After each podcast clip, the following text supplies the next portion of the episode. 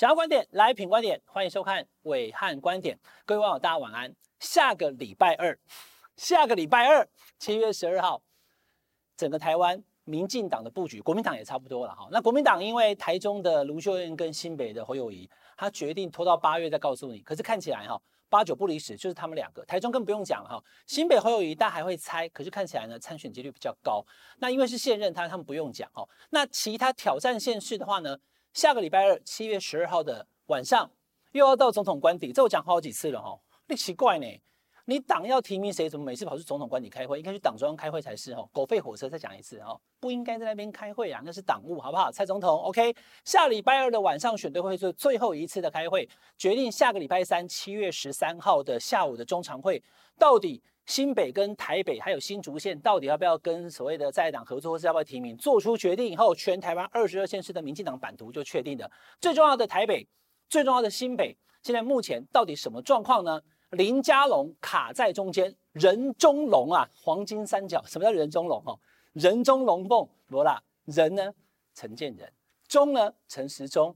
龙呢？林佳龙，这三个可能选台北市市长的人，牵动了二零二二年的民进党布局。先想林佳龙现在怎么办？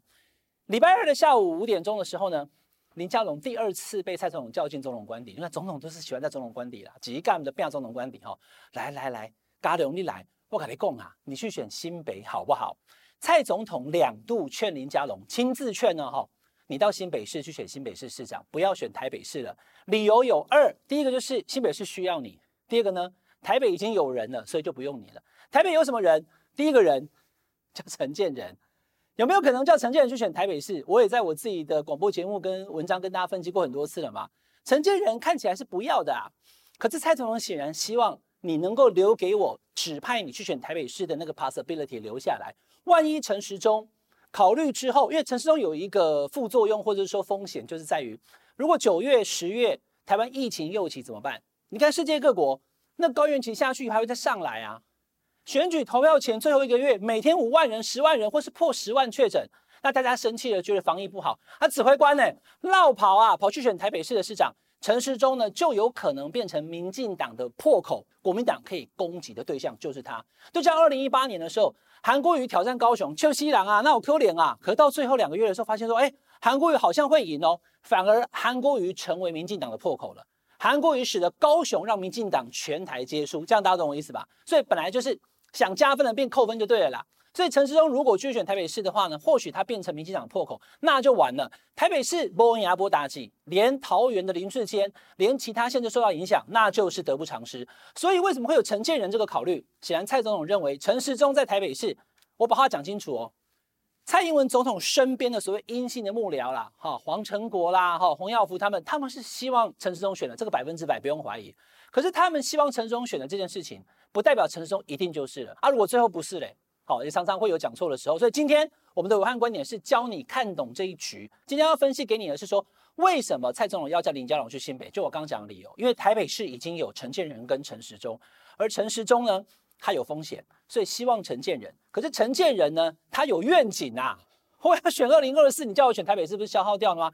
我不是王牌吗？我以为我是王牌，怎么人家大老二没有出，你就把我这个对不对？红星二给出出去了，对不对？我就有点尴尬了哈，所以。陈建仁卡在要不要的那个状况之下，但不管是陈建仁还是陈时中，总之林佳龙台北没有你的空间。好，那所以今天要跟大家讲哈，林佳龙现在就面对三条路。第一条，我管你要不要给我选，我就是参选到底啦，我就是要台北啦，反正我就是选台北啦，哦，就是丢的丢了哈。那你不让我选，不让我选我就不要选了，啊，叫我去新北我不要。所以呢，林佳龙的第一条路就是坚持选台北市，提名我我就选。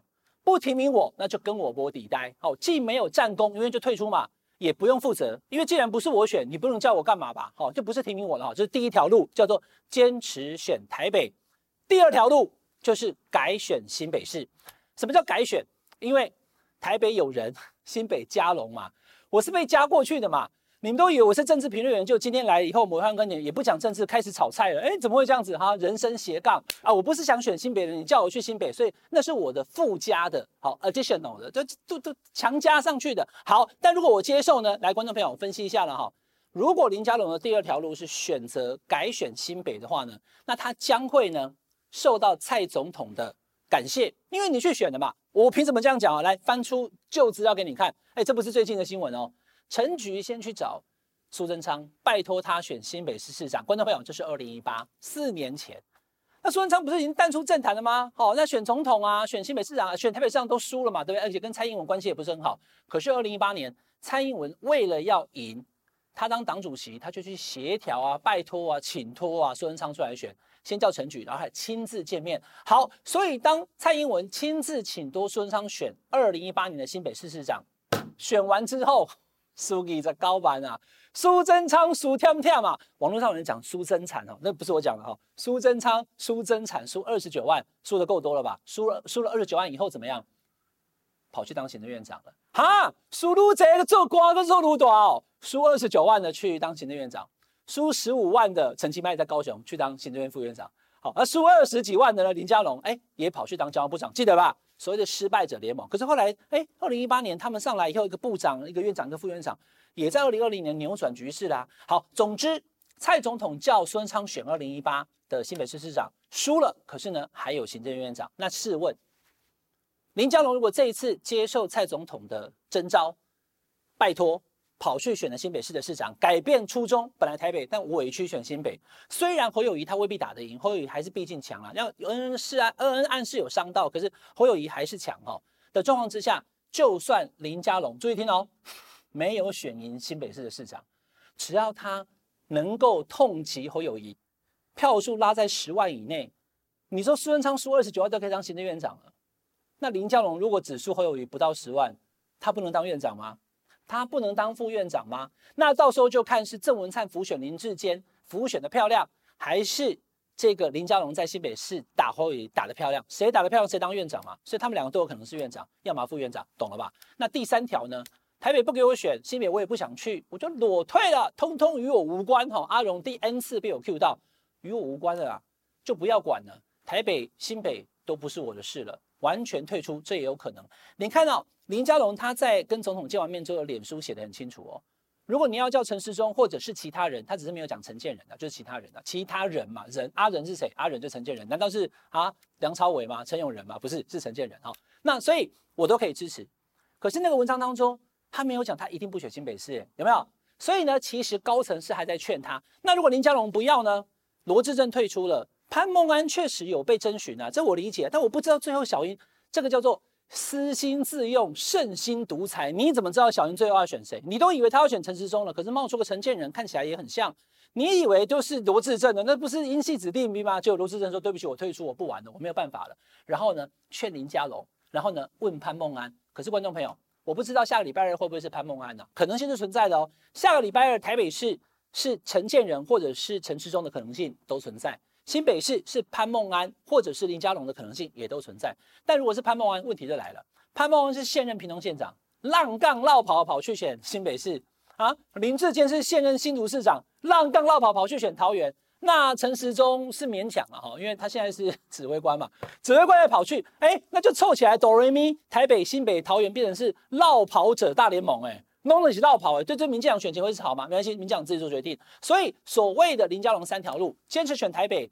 改选新北，又或者是完全不选，那当然完全不选的选项当中还有 A、B 两个啦，一个是完全退出，另外一个就是好，总统既然你这样讲，那是不是让我们正国会的林佑昌来选这个新北市的市长，让正国会在六都能够有一席的舞台？